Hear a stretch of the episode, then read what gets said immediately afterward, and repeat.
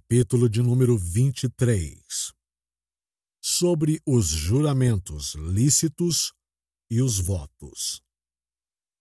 Parágrafo de número 1. O juramento lícito é uma parte do culto religioso, no qual a pessoa, jurando em verdade, justiça e juízo, solenemente chama a Deus por testemunha do que assevera, para julgá-lo de acordo com a verdade ou falsidade disso.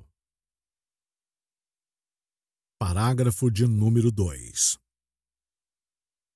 É somente pelo nome de Deus que os homens devem jurar, e este deve ser usado com todo o santo temor e reverência Pois jurar em vão ou temerariamente por esse nome glorioso e terrível, ou jurar por qualquer outra coisa é pecado e abominável.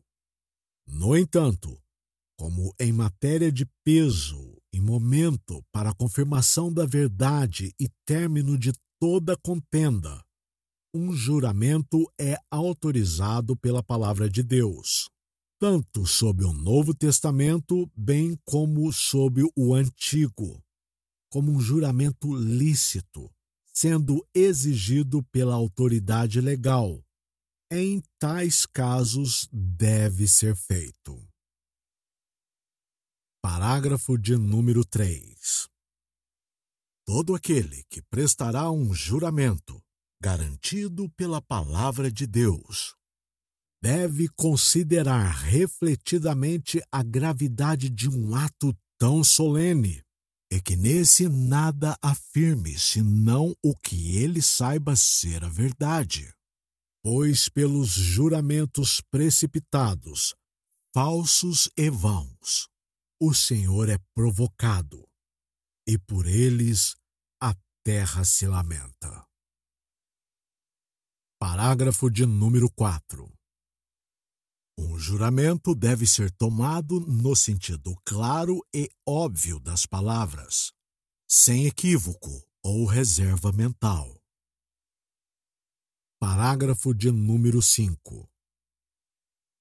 Um voto não deve ser feito a qualquer criatura, mas somente a Deus. É de semelhante natureza que o juramento promissório e deve ser feito e cumprido com todo cuidado religioso e fidelidade. Mas os votos monásticos que os papistas fazem de celibato perpétuo, pobreza professa e obediência regular, em vez de serem graus de mais elevada perfeição, não passam de laços supersticiosos e pecaminosos nos quais nenhum cristão deve enredar-se.